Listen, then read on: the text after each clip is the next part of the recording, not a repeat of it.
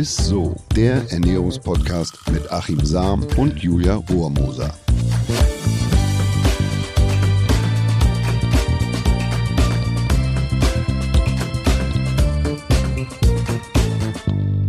Herzlich willkommen, ihr Lieben, zu ISSO, dem Ernährungspodcast mit meinem Lieblingswissenschaftler Achim Sam, Ernährungswissenschaftler, tut mir leid, und mit mir der Julia Rohrmoser. Liebe Julia, liebe Zuhörerinnen, liebe Zuhörer, ich muss also, ich habe einen Einlauf gekriegt, weil ich Julia nicht immer so, also anmoderiere, wie sie sich das vorstellt. Die wunderbare, mit der wunderbaren Julia Rohrmoser. Vielen Dank. Und dann noch mal mit diesem gerollten R. Das Wie geht nicht schön. anders. Ja, ist dir eigentlich aufgefallen, dass ich heute mal eine Brille anhabe, damit ich auch ein bisschen wissenschaftlicher aussehe? Liebe Zuhörerinnen, liebe Zuhörer, also heute sieht wirklich tatsächlich Julia aus wie eine Wissenschaftlerin. Ich weiß nicht, Danke. das Du siehst so ein bisschen aus wie Harry Potter. Oder wie, wie heißt sie nochmal? Hermine Granger? Gen ehrlich. Wirklich? Ja. Oh, Wir müssen mal ein Bild machen und das mal irgendwie posten dann. Ja, schaut gerne mal bei ISSO äh, bei Instagram vorbei, da seht ihr mich als Ernährungswissenschaftlerin mit Brille. Also Emine Granger, Food Scientist. Aber nee, jetzt bei Folge 26 muss ich auch mich langsam auch mal auskennen. Aber Achim, wir kommen heute ja zum großen Finale unserer kleinen Food Hacks Reihe. Ich muss echt sagen, ich bin so gespannt, ob du die Hacks von den letzten zwei Folgen noch übertreffen kannst. Da ging es ja in der ersten Folge um Zutaten, die man so in den Salat packen kann.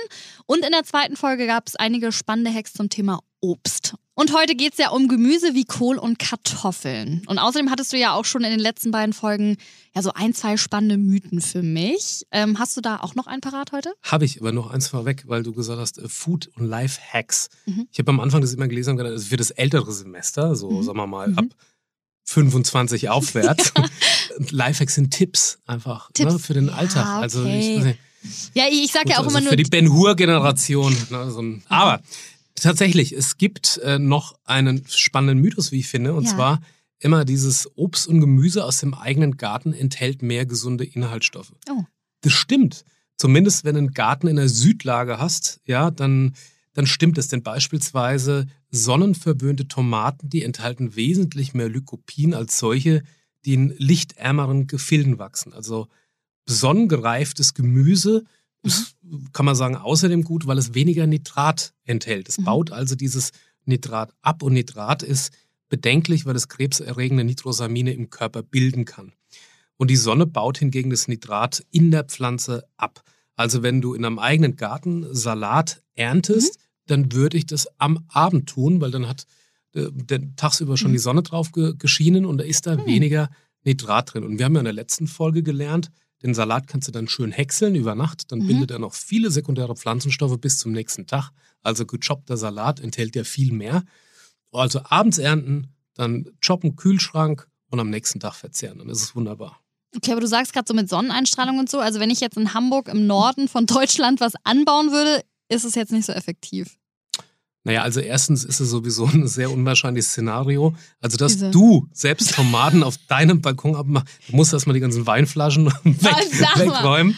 Äh, und was heißt effektiv? Also, wenn du tatsächlich Tomaten anbaust, ist es grundsätzlich eine tolle Sache. Mhm. Und ich würde mich drüber freuen, wenn du mal hier so die Rohrmosers Rispe, Rispentomaten mit, mit, geile Marke. mit zur Podcast-Produktion bringst. Aber Soweit ich mich erinnere, ist dein Balkon nicht so recht sonnig. Das heißt, ist, hier- der Mhm. ist jetzt nicht unbedingt in der Südlage. Okay. Deshalb ähm, werden deine Tomaten zwar wachsen, aber sie enthalten nur weniger Lycopin. Und das ist ja eigentlich so dieser gesunde Stoff in der Tomate. Also wenn sie mehr Sonnenlicht abbekommt. Also ich, wenn ich mir das so bei dir vorstelle, dann sehen die eher aus wie Goji-Bären. Weißt du, so die, Diese ganz verschrumpelten der Dinger.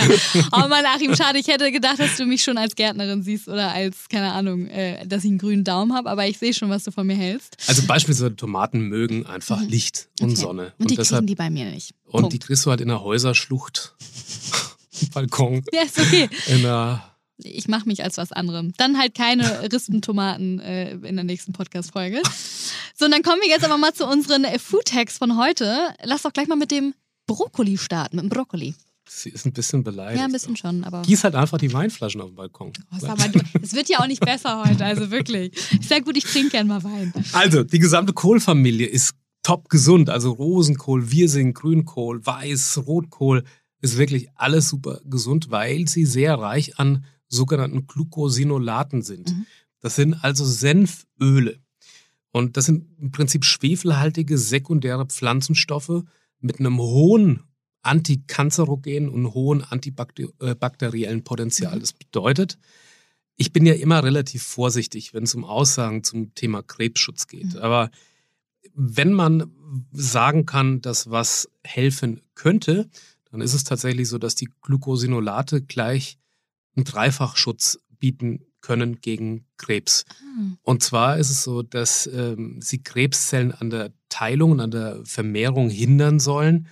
Und ich würde es mal so beschreiben, wie eine, eine Art Krebszellen-Suizid auslösen können. Also, dass, okay. dass sie kaputt gehen im mhm. Prinzip. Mhm. Das ist natürlich jetzt nicht bei jedem so, leider. Aber es kann tatsächlich, ähm, zeigen die Untersuchungen, ähm, dazu beitragen, dass die, die Krebsvermehrung nicht so schnell vonstatten geht dann scheinen diese Glucosinolate eine sehr, sehr hohe antioxidative Fähigkeit zu haben und freie Radikale, also die sind ja, stehen ja in Verdacht, äh, zur Krebsentstehung beizutragen, zu neutralisieren. Mhm. Und das ist wichtig äh, im Alltag, weil jeder von uns hat jeden Tag Krebszellen in sich. Und irgendwann der Körper, der reagiert ja. ja und, und hat quasi dieses Potenzial, die, äh, die zu eliminieren. Und wenn die aber nicht eliminiert werden, dann kommt irgendwann das Steady State und es entsteht Krebs. Und deshalb ist es eigentlich wichtig, dass man ja. hier Stoffe, sekundäre Pflanzenstoffe isst, äh, die einfach dabei unterstützen, dass es nicht dazu kommt, dass der Krebs die Überhand gewinnt. Mhm. Und außerdem sollen sie die Ausschüttung bestimmter Enzyme anregen, die zellschädigende Substanzen binden und eliminieren können. Also ähnlich wie diese antioxidative Fähigkeit regen die Enzyme an, die auch dafür sorgen, dass die Krebszellen in Schach gehalten werden. Und das ist eigentlich so eine ja, so, ein Triplett oder so eine tolle Trilogie gegen, mhm. gegen den Krebs. Wow, sehr spannend, ja. Aber auch wenn, also Brokkoli ähm, ist mhm. nach Rosenkohl, wir sind Grünkohl, Weiß, Rotkohl, kommt erst an fünfter Stelle mit dem Glucosinolatgehalt. Mhm. Enthält aber mit Abstand die allergrößte Menge eines super, oder ich nenne es mal super Glucosinolats namens Glucoraphanin. Wow. So, ja, mhm. gar nicht so leicht auszusprechen. Nee. Und es, da gibt es recht gute Belege für, dass dieses Glucoraphanin den Cholesterinspiegel positiv beeinflusst, Blutzuckerspiegel optimiert, oxidativen Stress verringert. Also all das, was quasi so als Verursacher von Alterserkrankungen mhm. oder Zivilisationskrankheiten in Verdacht steht, äh, da hat dieser Stoff das Potenzial, ähm, positiv dagegen zu wirken. Und das ist eigentlich nur im Brokkoli so. Mhm. Also nur der Brokkoli hat so eine hohe, so einen hohen Gehalt dieses speziellen Superglucosinolats namens Glucoraphanin.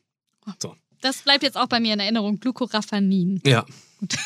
Ich frage dich beim nächsten Mal. Ja, mach das mal. Schwer. Aber das, das, das war ganz spannend mhm. bei, bei der Recherche, weil das ist, äh, das ist wirklich der, der, das Plus an, an Brokkoli, dass es eben dieses Superglucosinolat enthält. Allerdings verliert Brokkoli, wenn er unverpackt gelagert wird, im Vergleich zu Tomaten.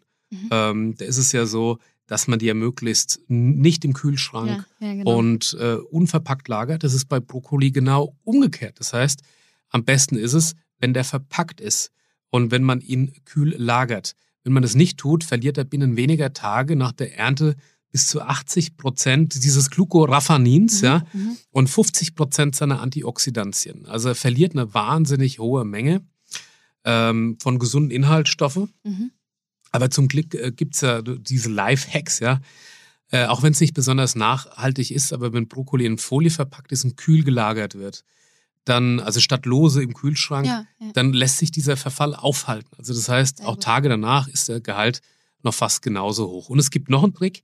Beim Zubereiten von Brokkoli oder beim Essen würde ich einfach einen Teelöffel Senf, ganz normalen, mittelscharfen mhm. Senf damit dazugeben und voilà, der Anteil an schützender Inhaltsstoffe steigt um das 300-fache äh, wieder an. Durch so einen Löffel mhm, Senf? Mhm, genau. Das ist ja cool, alles genau. klar. Dann bringt ja der Senf endlich mal was, den man dann irgendwie immer im Kühlschrank hat. Ich benutze den immer für nie was. Aber das ist wieder ein schönes Beispiel, ja. dass man ja immer sagt, ja, ähm, kühl lagern, äh, dunkel lagern. Wir haben ja in der letzten Folge gehört, dass es bei den Äpfeln beispielsweise mhm. nicht so mhm. ist, dass die ja auftanken sozusagen mhm. und diese Stoffe ausschütten. Und hier ist es so, Tomaten also außerhalb des Kühlschranks und unverpackt bei dem Brokkoli ist es besser, wenn er genau, verpackt und im Kühlschrank lagert, weil er da besonders viel noch enthält dann.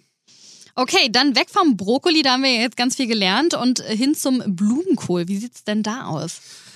Ja, der weiße oder diesen den, den Blumenkohl, den wir eigentlich immer Mhm. so haben, den es bei uns immer sonntags äh, gab, den ich nie mochte, ja, Ich ähnlich wie Rosenkohl, ähm, ist in puncto Inhaltsstoffen auch nicht der Hit. Aber hier gilt, je farbenfroher ein Blumen, Blumenkohl ist, beispielsweise gibt es ja den grünen, also den Ja, Sommer genau. in so Ja, Romanesco-Röschen und so. Es gibt den gelben, es gibt sogar violetten Blumenkohl.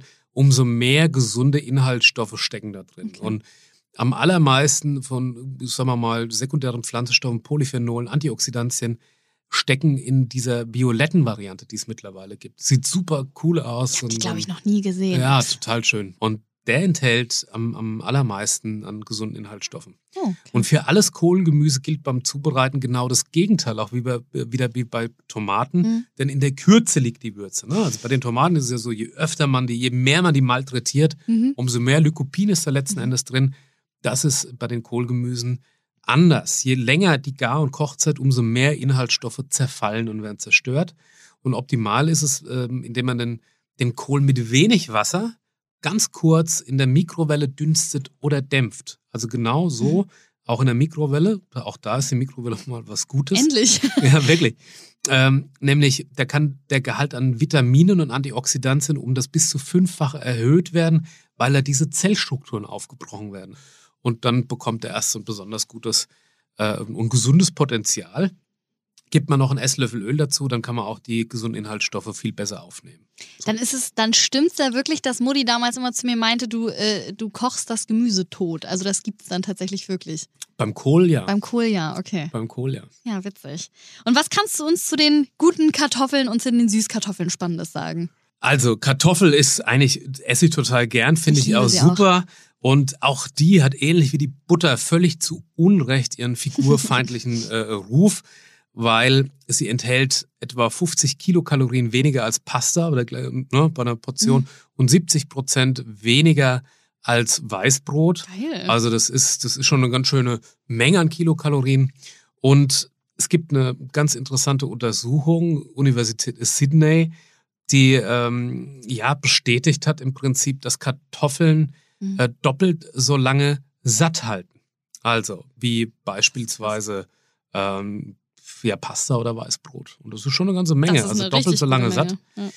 Und ich würde sagen, eine Kartoffel ist also ab sofort wieder als Figurfreund eigentlich freigegeben. Also sie hat weniger Kilokalorien und macht besser satt als helles Brot und ähm, Pasta. Ja, meine Schwester, die ja auch Bodybuilding betreibt, die sagt zum Beispiel immer zu Kartoffeln, das ist Volumenessen. Und jetzt verstehe ich auch warum.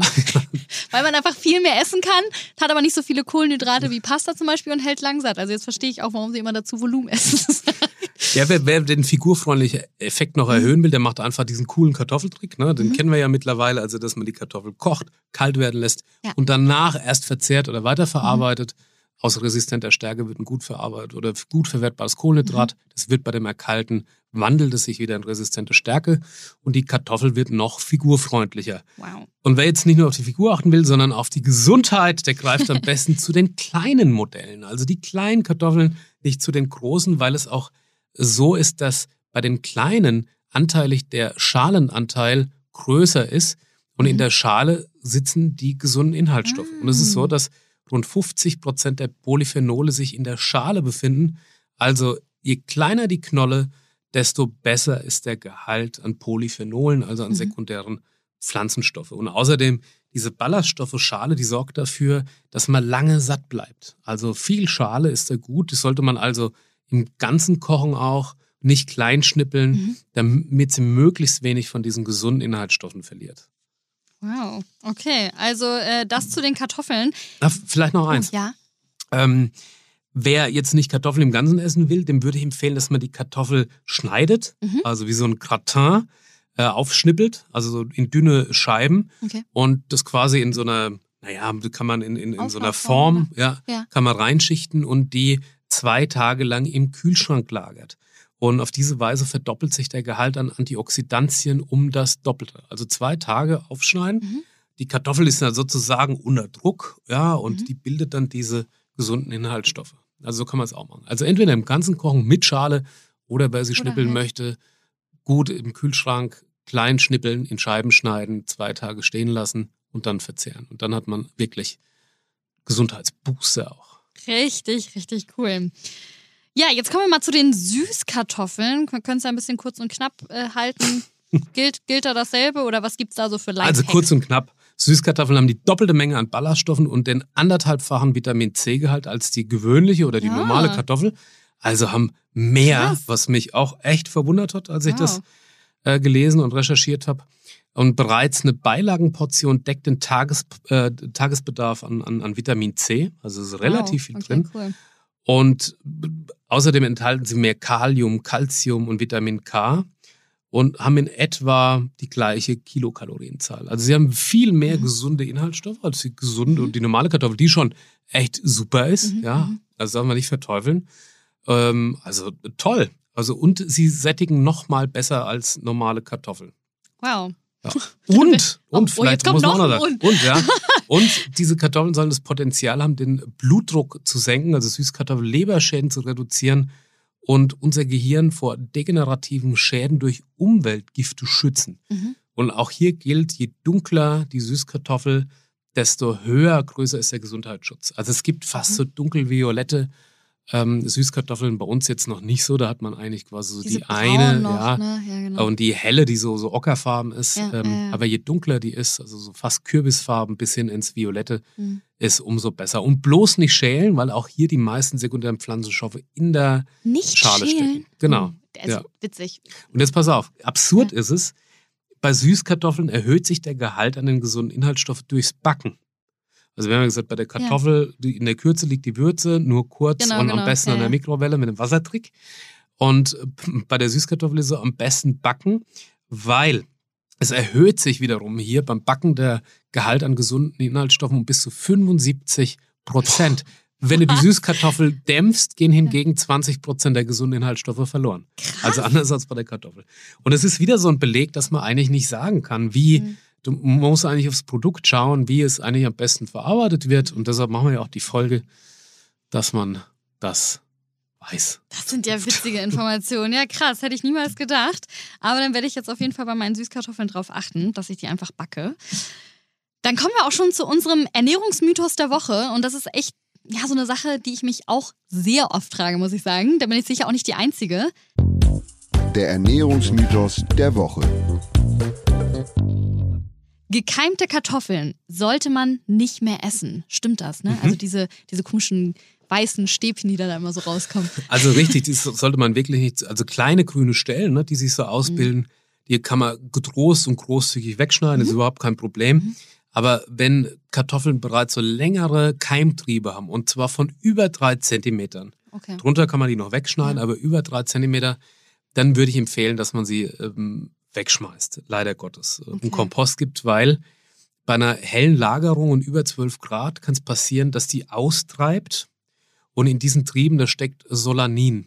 Und Solanin kann bereits in geringen Dosierungen Vergiftungserscheinungen auslösen. Also wird sehr schlecht und Durchfall und so weiter und so fort. Und deshalb würde ich ähm, die Kartoffel dann nicht mehr verwenden. Also wenn die länger Okay. als drei Zentimeter getrieben hat, bitte nicht mehr verwenden. Und alles, was drunter ist, kann man großzügig wegschneiden. Und dann hat man auch kein Solanin mehr da drin. Sehr gut, dass wir das jetzt mal geklärt haben. Da war ich anscheinend immer so ein bisschen übervorsichtig, muss man, muss man sagen. Aber äh, ja, jetzt wissen wir es auf jeden Fall alle. Alles unter 3 cm geht noch. Dann fasse ich mal oder ich versuche es nochmal alles so ein bisschen für euch zusammenzufassen, was mir so im Kopf geblieben ist. Es gibt auf jeden Fall einen richtig coolen Senftrick mit dem Brokkoli, den finde ich super. Und ähm, auch tatsächlich die Tatsache, dass es beim Brokkoli tatsächlich Sinn macht, dass er in Plastik eingepackt ist, weil er ja sonst zu schnell seine guten Inhaltsstoffe verliert. Muss jetzt nicht unbedingt Plastik, es gibt ja auch andere Verpackungsarten, Genau, andere aber sozusagen Verpackungsart. eingeschweißt ist Genau. und Luft, also möglichst wenig Sauerstoff da dran kommt Mhm. und kühl gelagert wird. Ja, und Kartoffeln sind gar nicht so figurenunfreundlich, wie oft gesagt wird. Das war eine sehr positive Überraschung in dieser Im Podcast-Folge. Gegenteil. Genau, im Gegenteil, Leute. Und am besten zu den kleineren Kartoffeln greifen, weil sich die gesunden Stoffe, die Polyphenole, hauptsächlich in der Schale befinden. Und davon gibt's ja, ja bei kleinen mehr im Vergleich zu großen Kartoffeln natürlich. Verhältnis. Und die Süßkartoffeln sollte man am besten gar nicht schälen, auch eine große Überraschung. Und am besten ab mit ihnen in den Ofen. Da bekommen wir nämlich nochmal eine ordentliche Menge mehr an gesunden Inhaltsstoffen raus. Werden sie erst richtig heiß. Richtig cool. Ja, dann sind wir auch tatsächlich schon zu Ende. Also äh, mit diesen vielen Food-Tipps können wir hoffentlich äh, ja euch jetzt in ein gesundes Leben schicken und ihr habt vor allem ganz viel Angeberwissen. Vielleicht auf der nächsten Grillparty, irgendwann, wenn man es mal wieder machen kann, kann man mit diesem Wissen vielleicht so ein bisschen prahlen. Also vielen Dank, Achim, an dich. Und Tomaten in der Sonne anbauen. Und Genau, nicht, äh, genau. quasi auf Julias Balkon. Genau, nee, auf meinem Balkon haben die nichts zu suchen. Da gibt's ansonsten Nur. Goji-Bären. Oder Gucci-Bären. Ja, wenn euch die Folge gefallen hat, ne, teilt unseren Podcast immer wieder gerne. Wir freuen uns immer über neue Zuhörerinnen und Zuhörer, aber natürlich auch über die, die uns schon treu erhalten sind seit Folge 1. Und schreibt uns natürlich gerne, wie euch die Food-Hacks gefallen haben und vor allem, was ihr so ausprobiert habt, weil vielleicht habt ihr irgendwas Cooles Bitte, ausprobiert. bitte. Dann markiert uns mal bei Instagram Ja. gerne oder äh, schickt uns eine Mail an isso.edeka.de. Und bis dahin freuen wir uns auf euch und bis zum nächsten Mal. So ist es. Tschüss. Ciao! Dieser Podcast wird euch präsentiert von Edeka. Wir lieben Lebensmittel.